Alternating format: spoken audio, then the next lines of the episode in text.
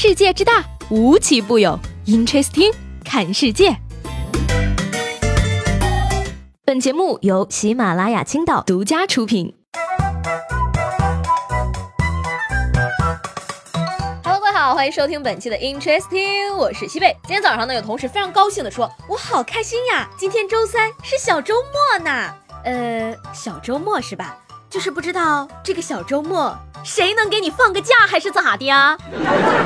说是近日呢，深圳的有一家软件开发公司的一名程序员，因为连续熬夜加班过度，上班的期间呢，突然就晕倒不省人事了。而根据同事说呢，他当天脸色不是很好，起身倒水时呢，突然倒地。在他晕倒之后呢，同事迅速对他进行了急救，并送往医院救治。但是呢，该公司的负责人回应此事的时候称啊，说员工身体并没有什么大碍，以后呢会多组织员工锻炼身体的。所以说老板，您觉得锻炼好身体才能继续加加班是吗？不修内功难成大器啊！你看看，这就是没有修内功的严重后果，回去还得继续加班修内功才是啊。那当你觉得工作是你的一切的时候呢，你就看看这个老板的回应吧啊！不过话说回来，工作虽然不是我的一切，工资是啊。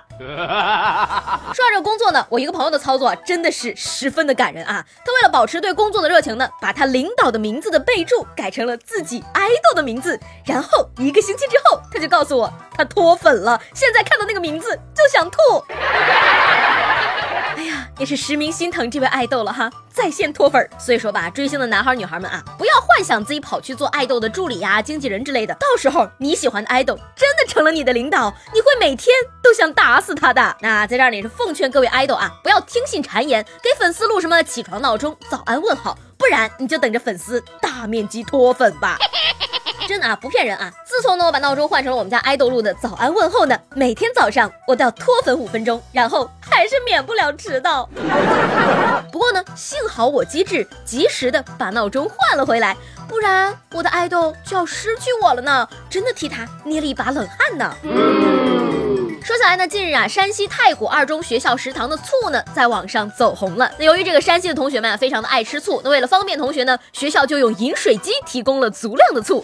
老师表示说啊，用醋量太大了，一天或者一中午就能喝完一桶，其他大容器不方便也不卫生，所以才想了这个法子的。哎，所以说呢，这就叫给山西人一瓶醋，能拌出一个世界呀。我们这儿呢，醋是用来蘸的，他们是用来喝的呀。山西人老陈醋，不愧是山西人的快乐水儿哈。哎，据说呢，在这个四川啊，桶里呢装的都是辣椒油，而在广东呢，桶里都是榨成汁儿的福建人。Amazing。说到这个吃啊，在八月十五号呢，上海市的徐汇区啊，一对老夫妇在餐馆用餐，爷爷呢今年八十六岁，奶奶八十四岁，两个人呢已经结婚五十九年了。然而呢，婚后呢，两个人从来没有做过饭，退休后也一直在外用餐，每天花费在一百块钱左右。婆婆说呢，他们的婚姻秘诀就在。于让步，避免吵架。哎，朋友们，我来给你们分析一下啊，为什么他们结婚五十九年，感情这么好？因为吃饭是快乐的源泉呀，做饭却是万恶之源，洗碗是一切人际关系断裂的开端。那道理呢，就是这么简单的。这个寓意深刻的爱情故事呢，告诉我们，有钱就能幸福。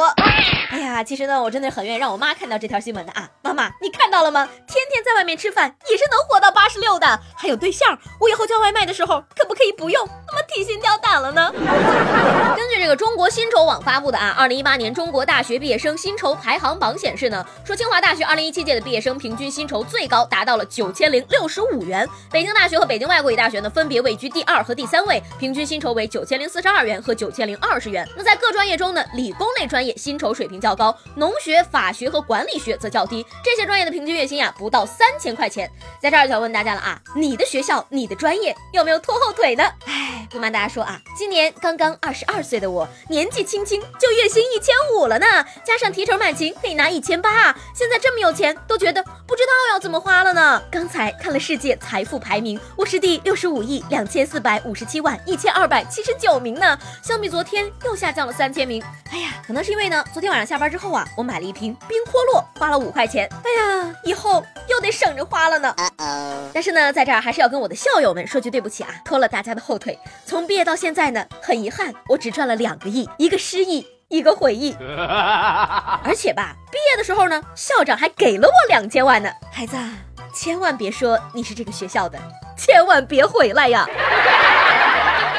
过呢，话说回来，有一点我就觉得奇怪了啊，你确定这个收入最高的真的是清华北大这种学校吗？我有点不信啊，难道不应该是北京电影学院、中央戏剧学院、上海戏剧学院位列前三吗？我觉得吧，这个什么中戏、北电某些佼佼者的收入呢，就够清华北大整整一届的毕业生的收入了呢。但是吧，其实这种事儿呢也好理解啊，因为这里面大部分呢都是被平均之后的结果。在这儿呢，也希望大家啊不要随便迷信这个学校、专业等等啊，你还别不信啊，世界上任何一个地方都是存在人才的。你比如说现在的农村留守妇女。挣的都比我多，amazing。说在这个济南商河的一个小农村里呢，一群留守妇女呢组团自媒体写作。那他们通过刷这个最新的剧呢，撰写一些些比较简单的娱乐内容，然后呢将这些文章放到一个自己研发的原创文章检测系统里。如果说呢在系统里没有发现内容重复，没有违反平台和政府的规定呢，就可以进行传播。那农妇们的月收入呢最高可达一万元，而平均的月工资呢也有七千五百九十四块钱。天哪！留守妇女月入过万，原来是在做这种工作。原来那些质量不高、带着广告，什么吃素便肠道会堆积方便面啊，不是？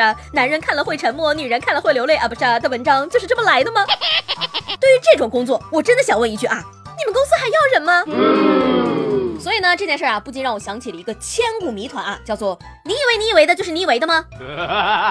说到这儿呢，有一个问题啊，就显得非常适合这个情况了啊。想问大家啊，你们小时候看《西游记》的时候，想象的人参果的味道是什么呢？嗯，你比如说呢，我一直觉得呀，所有人应该都和我一样啊，认为人参果是这个水蜜桃味道的。直到今天呢，我才发现，原来我的同事一直以为它是辣条味的。Unbelievable！那昨天节目中呢，问大家啊，有什么人或者事物你刚刚喜欢的时候还很小众，后来呢？却变得很流行了。啊这位叫做低唱 J 类的朋友说啊，我以前玩农药的时候匹配都要匹半天，而且从来没有过坑货。现在呵呵，哎，这位朋友，你要换一个角度想嘛，要不是王者农药红遍了全国，你怎么可能在游戏中遇到那么多的女大学生呢？